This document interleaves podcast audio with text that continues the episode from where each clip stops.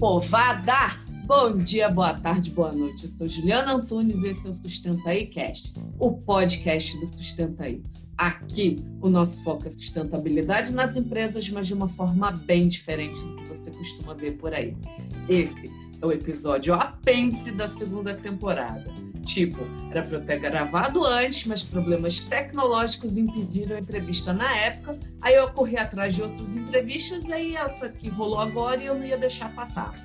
Mas enfim, esse é o último episódio mesmo, agora acabou de verdade. Quer dizer, último episódio da segunda temporada, não do podcast. Enfim, o tema dessa semana é internacionalização de empresas sustentáveis. Para conversar comigo, eu trouxe Leonardo Neto, CEO da Usina de Startups, uma aceleradora de negócios e internacionalização de startups. Léo, tudo bem? Tudo bem, Ju. Tudo tranquilo. Tudo Obrigada por aceitar o convite para participar do Sustenta Cash. Eu queria que você explicasse um pouco o que é a usina de startups. Bom, primeiro de tudo, muito obrigado pelo convite. Um prazer aqui participar do Sustenta aí Cast. E falar da usina de startup, para mim é uma alegria tremenda, porque é um projeto que começou há mais de cinco anos fora do Brasil e desde março de 2019 a gente começou a colocá-la para funcionar aqui no Brasil. É, a usina startup ela é uma aceleradora e tracionadora de negócios sendo eles tecnológicos e não tecnológicos. E a gente está com base é, na Noruega, aqui no, no, Rio de Janeiro, no Brasil, na Argentina, no Uruguai, na Colômbia e em Porto Rico. É, o trabalho que a gente desenvolve é um pouco diferente das outras aceleradoras, pois desde o início do processo de aceleração dos negócios, a gente sempre busca é, que os negócios comecem pensando na internacionalização. E uma das coisas mais legais que a gente traz né, para o mercado é, é que a gente traz as startups de fora para o Brasil e pegam as startups daqui do Brasil e levam para o mercado internacional. A gente sempre faz fusões entre elas, é, criando empresas mais sólidas, né, com acesso a, ao mercado e também com acesso a funding, é, com, com, com, com, sucesso na lida contra, contra as dores, cada uma das, das startups de um lado ou do outro, né? Então a gente faz, faz um, um projeto onde a gente junta o que cada startup tem de melhor e analisa todas as dores que as duas têm, ou três ou quatro, né? Porque normalmente, é, no mínimo, são duas startups que a gente junta, mas em grandes, em grandes, em grandes fases de, de a gente até chega a, a, fazer consórcios, né? Com quatro, cinco, seis startups trabalhando ao mesmo tempo. Enfim, o que a gente tem de, de diferente com as outras aceleradoras, né? Todas as aceleradoras, elas, elas aceleram, elas buscam funding, elas cuidam do branding, elas cuidam da, do marketing, a gente faz tudo isso. Só que a gente, desde o início da idealização e da aceleração do, do, do, do processo, a gente busca fazer um, um, uma atração, um salto de qualidade indo para o mercado internacional. É, Léo, a gente está no meio de uma pandemia que parece que nunca sai desse meio. Né? Quando a gente acha que está acabando, vem uma segunda onda e corta o nosso barato. Isso porque no Brasil a gente ainda nem chegou é, nessa segunda onda. Mas tem uma coisa boa dessa pandemia que ela meio que fez cair a ficha dos tomadores de, de decisão das empresas em relação à sustentabilidade. Não sei se você percebeu, mas aí nos últimos cinco meses Nunca se falou tanto no tal do SG, né, que é, que é a sigla em inglês para meio ambiente, social e governança, mas por uma perspectiva de, de mercado de investidor, mercado financeiro, essas coisas. É, como é que você tem visto esse, esse movimento? Né? As empresas elas estão ficando cada vez, elas estão ficando realmente mais sustentáveis? Olha, é algo que parece que, que, que chegou para ficar. Eu não, eu não diria que foi por culpa da pandemia. Tá? Isso já vem mudando gradativamente, né? É, aqui no Brasil. E não, eu não creio que foi por culpa da pandemia, mas que a, a pandemia ajudou bastante. Ajudou bastante. Talvez, talvez porque, sobretudo, as médias e grandes empresas, como agora, apesar de elas terem redução é, no faturamento, elas também tiveram uma drástica redução nos custos, né? Dessas empresas, né? Então, muitas delas entregando é, edifícios completos, né? É, não, não, tendo mais que custear aluguéis, colocando seus funcionários para trabalhar no home office. Então, de uma maneira ou de outra, você, é, é para esses, esses diretores, esses grandes tomadores de decisões, aquele dinheiro agora sobrou um pouquinho mais. Então, quando sobra e eles tiveram que fazer cortes em outras áreas, eles passaram a investir um pouco mais nas ideias de sustentabilidade, né? Então, coisas que, que, que antes eles não, não, não, não, não se preocupavam, né? Então, eles... É, isso, isso passa a incentivar outros projetos dentro das empresas. Eu acredito que é um pouco mais por aí, Ju. Eu não, eu não, eu não creio que seja assim. É, ou foi a pandemia trouxe trouxe a mudança radical na, na, na, na vida da empresarial. Eu não acho eu não acho que foi a pandemia, assim, é que na verdade a pandemia potencializou. Quando eu falo ESG, que tem muito a perspectiva de risco, é, as pessoas, as empresas, o mercado financeiro, os tomadores de decisão, eles ficaram muito assustados com, com os efeitos, né? Então, assim, por exemplo, mudanças climáticas hoje é um tema muito é, relevante para esse mercado. Então, eles estão eles estão muito preocupados no como as mudanças climáticas vão impactar os negócios da forma como eles eram feitos. E aí você tem uma série de medidas é, de, de, grandes investidores, de, de, grandes fundos de investimento é, exigindo das empresas né, a questão da sustentabilidade. E aí, entrando na próxima pergunta, é, você que conhece um pouco, conhece um pouco, conhece bem né, o, o mercado europeu, né? E aí vai corroborar o que eu, já, o que eu falei, né? Que não, há, não é uma questão de pandemia. A pandemia ela só trouxe à tona.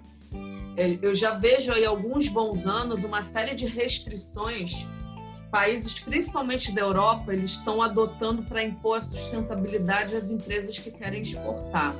Eu lembro que no início da década passada foram começaram com as diretivas europeias, o REACH, e ROSS, que tratavam de elementos químicos e descartes de eletrônicos. Em 2008, é, a comunidade europeia lançou o chamado 2020 que impôs aos países da comunidade para 2020 a meta de cortar 20% das emissões, aumentar em 20% a eficiência energética e ter 20% da matriz de energia renovável. Mais recentemente, falando de 2016, a gente teve o Ice Ban, que é a proibição de circulação de carros movidos a combustão interna a partir de 2030, que começou na Alemanha e depois se espalhou para o mundo inteiro, chegando até na China. Tem agora também que 2018 o Plastic Ban, que também nasceu uma iniciativa que nasceu na Europa, que já vai entrar em vigor no ano que vem, que vai começar a proibir o chamado plástico de uso único na comunidade europeia.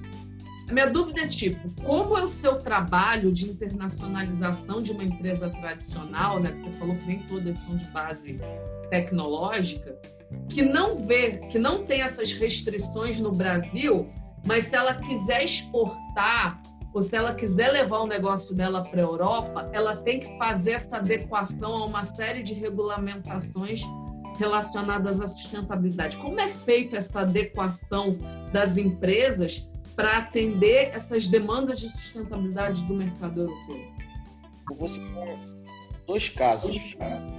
É, hoje, hoje eu estou trabalhando num projeto de internacionalização uma grande empresa aqui do Brasil, um fabricante de alimentos, e eles são já são exportadores há, há muitos anos. É um grupo muito importante na área de, de, de grãos e eles foram agora para ingressar no mercado alemão e no mercado escandinavo, né? Então, os compradores lá, também outras grandes empresas nesses países, a primeira coisa que eles pediram para essa empresa brasileira é, foi, foi, foram coisas assim mínimas, né? Tipo assim, como é o controle e o planejamento dos seus sistemas de tratamento e reaproveitamento de água da sua produção? É, o que você faz para reutilizar matéria-prima? É, você já, já, já tem processos de, de economia de energia elétrica? Você incentiva projetos de educação ambiental? Você instituiu um, um projeto de cultura de sustentabilidade e sustentável com, o seu, com seus colaboradores na sua empresa? Imagina, o, o, o, o, empresário, a primeira coisa que o cara me perguntou falou assim: Ô Leonardo, meu produto é barato, uma qualidade espetacular, por que eles estão me pedindo esse monte de coisa? É, aí eu, aí eu saio, saio a, a, a defender, né? E tudo isso já acontece na Europa pelo menos há mais de 10, sabe? 15 anos atrás já existia isso, né?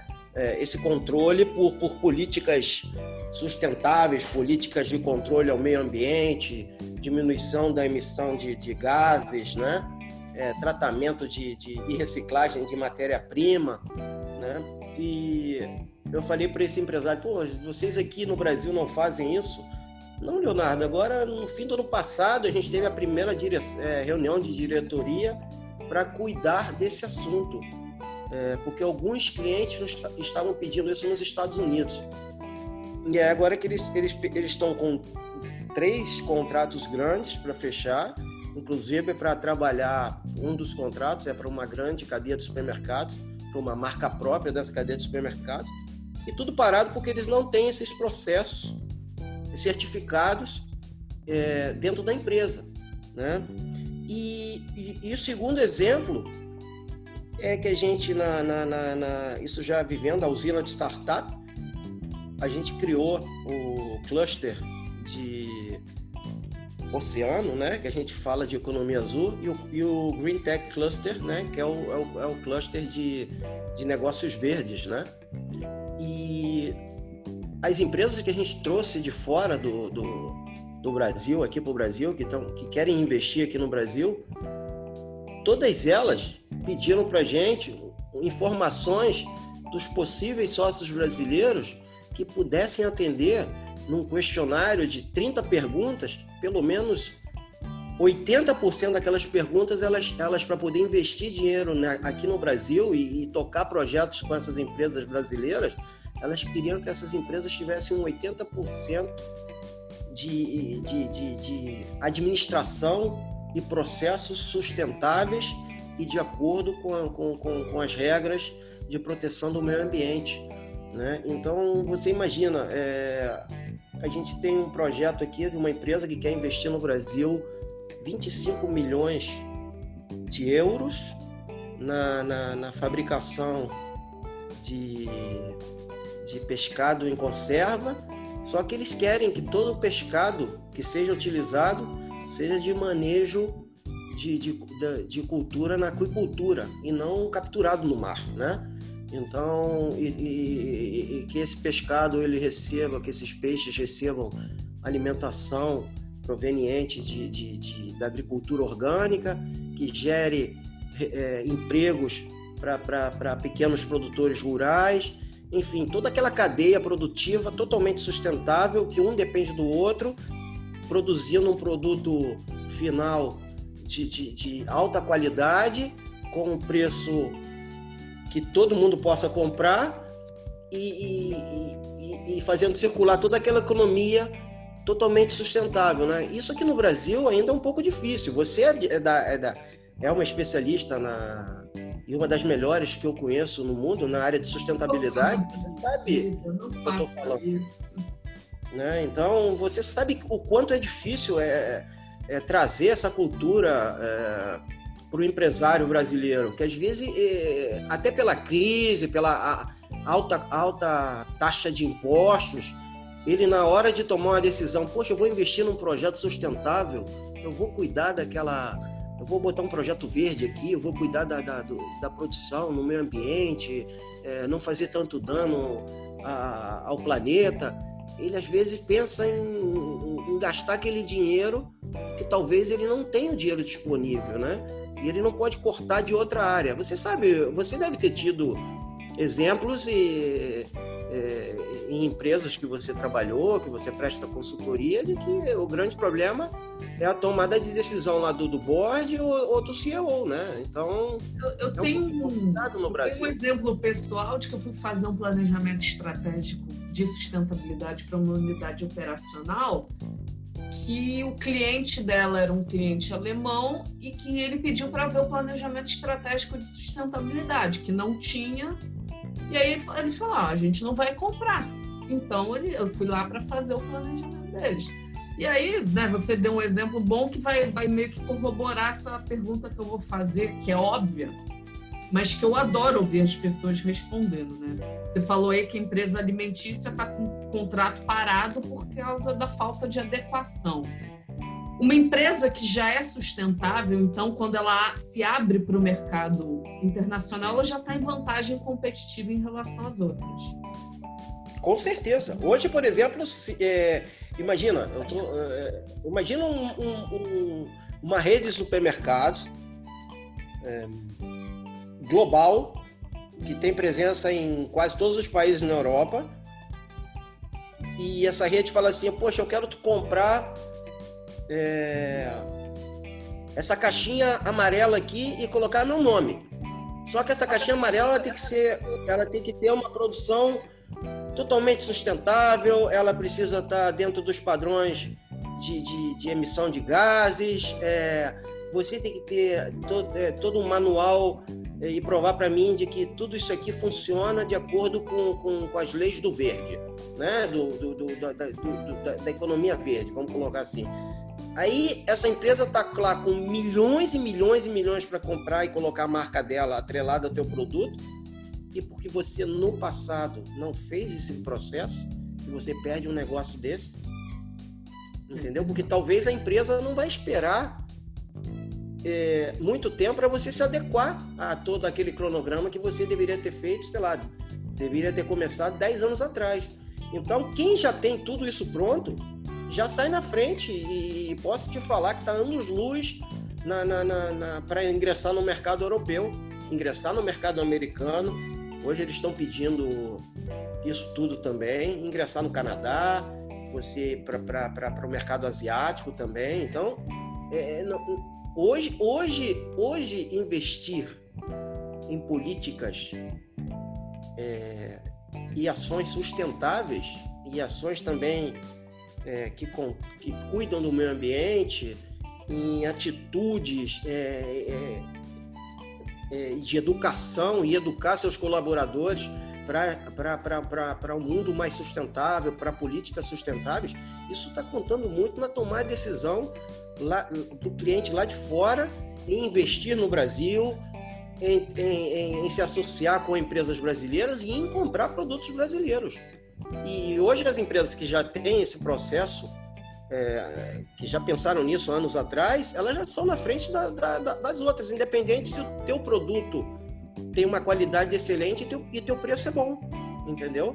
Então hoje, hoje no mercado no, é, no mercado internacional toda essa, essa prática é, de cuidar do meio ambiente e, e, e de ter todo um sistema totalmente sustentável, né? Por que, que adianta você produzir um determinado produto se ele destrói a natureza, se ele ele está destruindo lá o pequeno produtor, que o cara, porque você está produzindo aquilo ali, ele está você está produzindo aquilo ali, tem, sei lá, 1.500 pessoas passando fome ou sem trabalho, entende? Tudo isso hoje conta para que o teu cliente internacional volte os olhos para o teu produto e para sua empresa.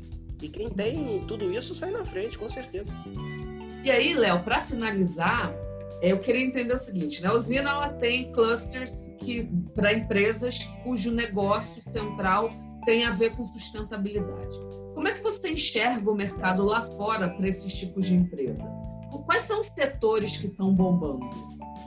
Sustentabilidade é, é todo um processo que, que, que participa uma empresa, né? Eu, eu, eu, eu, eu, eu, eu, creio que seja assim. Eu, eu, eu, eu entendo que sustentabilidade precisa, é, precisa da participação de todo mundo das empresas. Mas os setores hoje, onde as empresas é, têm trabalhado mais a, a, a sustentabilidade e os projetos sustentáveis, hoje todos os projetos, da, os processos que nós trabalhamos no cluster de oceano, que cuida de tudo que é referente à economia azul, né? e o cluster de, de Green Tech, né, que é o cluster ligado diretamente ao meio ambiente, né, é, todos esses, esses, esses clusters, esses dois clusters, é, todas as empresas é, de, de, de, redução de, de, emissão de gases, é, energias renováveis, transporte mobilidade, a, a parte de logística também, que está ligada a, a, ao transporte, né? Todos essas, esses, esses segmentos eles estão diretamente ligados à sustentabilidade e hoje as empresas que querem investir, sejam as empresas diretamente ou sejam os grupos de investidores, todos eles pedem que as empresas tenham políticas claras, é, políticas sustentáveis com os seus colaboradores, com os seus fornecedores, né? E na produção de, de, de de, de, de produtos ou serviços, né, na, na, na, na, prestação de serviços, que tenham políticas sustentáveis e também políticas de proteção ao meio ambiente. Não adianta eu ganhar dinheiro e destruir o meu companheiro que está abaixo de mim. Não, você precisa fazer com que eu ganhe meu dinheiro, mas que quem está abaixo do meu lado, quem está acima, todo mundo participe daquela cadeia e seja uma cadeia sustentável que todo mundo possa ganhar dinheiro e, e, e você assim poder trabalhar é, com as ideias do que o mercado europeu, sobretudo, tem pensado hoje para investir. Entendi. Então tá vendo aí, galera. Isso é um excelente, uma excelente desculpa para ser sustentável. Eu gostei muito dessa sua resposta final. Enfim, Léo, muito obrigada pela sua participação aqui no Sustenta Cast. Foi um prazerzaço bater esse papo com você. Eu acho que hoje nenhuma empresa, nenhuma pessoa que queira empreender num modelo de startup pode deixar de considerar é, a internacionalização. Por muito tempo, essas pessoas vão trabalhar sozinhas, vão ser pequenas, vão passar perrengue, mas tem que nascer pensando em mercado global. E aí eu queria que você deixasse uma mensagem para a galera que está ouvindo a gente. Bom, você que é empreendedor ou que está pensando em, em tirar do papel uma ideia, a primeira coisa, acredite na sua ideia. A segunda coisa que você precisa fazer é se juntar com colaboradores que acreditem na sua ideia, mentores que possam te auxiliar no passo a passo da ideação do teu projeto. E quando você for montar tudo lá, o teu business plan, os teus planos, as tuas ideias, coloca lá um, uma, um, um ponto em negrito e coloca preciso internacionalizar o meu negócio. Você pensar na internacionalização como diversificação de negócios, como diversificação de mercados, porque você e não se assustar que se eu começo aqui no Brasil, eu posso começar nos Estados Unidos ao mesmo tempo, eu posso estar na Itália, eu posso estar no Japão, eu posso estar em Angola, eu posso estar na China não quer dizer que você vai lá e vai botar sua, sua, seu escritório lá e, e você tocar tudo. Não, você se associa com, com, com sócios locais que têm a mesma ideia que você, que estão buscando parceiros também no mundo inteiro. Você se junta e você consegue, a partir daí, internacionalizar. A partir daí, talvez você tenha uma dificuldade no Brasil, que você não consegue recursos, e você se junta com uma empresa lá fora, que essa empresa está desesperada para chegar aqui no Brasil e não consegue um sócio, e você é o sócio que ele precisa. Porque você apresentou também uma oportunidade de levar o seu produto para lá, ele gostou do produto, e ele, pô, vamos investir mais lá, vamos produzir mais, vamos trabalhar mais nesse serviço, vamos vender esse, esse, essa, essa, essa, esse, esse, esse serviço, essa tecnologia também aqui no meu país. Então, não tenham medo, não tenham medo de internacionalizar. Internacionalização não é um fantasma, não é um monstro. Pelo contrário, o dia que o brasileiro abraçar a ideia de internacionalizar, vai se transformar a economia, essa economia brasileira ela vai, ela vai, ela vai crescer pelo menos duas vezes mais do que ela já é. Porque o Brasil é um país continental e de conexões com todo mundo. Não percamos essa oportunidade. Vamos juntos pensar em internacionalizar. Ouviram isso? E aí, pessoal, curtiu? Ontem a gente fez mais um Sustenta Talks no YouTube. Foi bem freestyle, mesmo tipo, vocês perguntam, eu respondo. A gravação vai ficar disponível no canal e tá todo mundo convidado para assistir. E já que você vai assistir essa live, aproveita e curte a gente lá também e, e ativa o sininho para saber quando vai ter vídeo novo. Dá também aquele joinha maroto no Facebook e no Instagram, tudo barra Sustentei. E acessa o blog sustentabilidadecorporativa.com. Até a próxima e fui!